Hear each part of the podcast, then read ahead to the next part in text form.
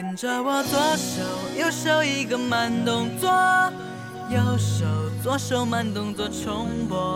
哦，这首歌给你快乐，你有没有爱上我？大家好，这里是 FM 三七零五五九河南贝贝教育儿童电台。仔细听听我的声音，猜猜我是谁？我知道，我知道，是楠楠老师。是的，猜对了。大家好，我是今天的小主播牛牛，能参与到今天的录音，我很高兴。是呀，能参与进来，通过电台和小朋友、家长们一起互动，我也感到十分的荣幸。大家好，我是今天的主播燕子老师。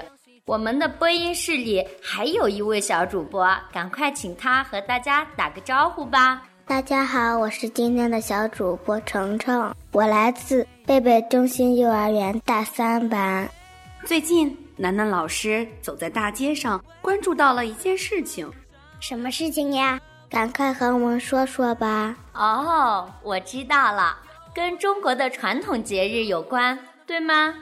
是的，最近我发现，不管是大街上还是超市里的货架上，都摆满了不同种类的粽子。是到了要吃粽子的时候吗？我知道是要过粽子节了吧？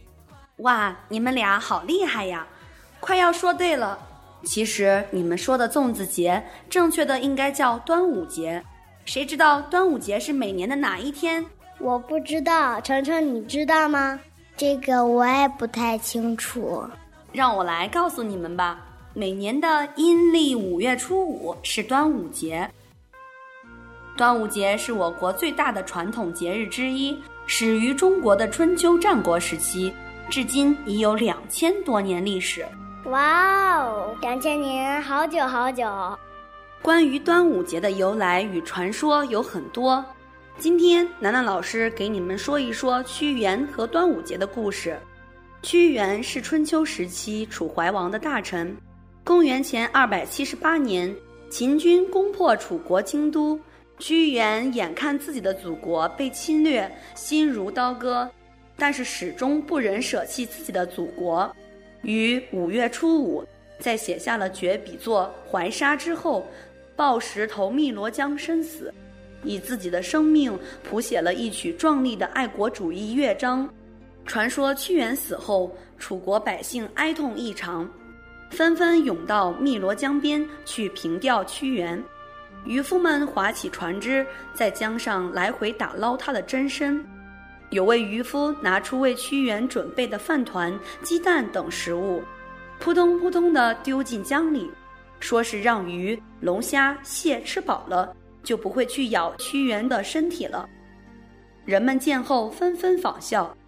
后来为怕饭团为蛟龙所食，人们想出用炼树叶包饭，外缠彩丝。发展成粽子，以后在每年的五月初五，就有了龙舟竞渡、包粽子的风俗，以此来纪念爱国诗人屈原。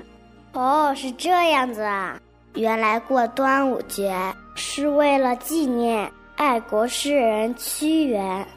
老师，你再给我们讲讲关于端午节的习俗吧。好啊，端午节吃粽子。这是中国人民的传统习俗，作为中华文明的发源地，在我们这儿当然也是家喻户晓的。